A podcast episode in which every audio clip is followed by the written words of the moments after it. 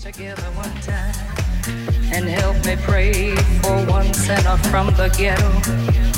Oh Lord.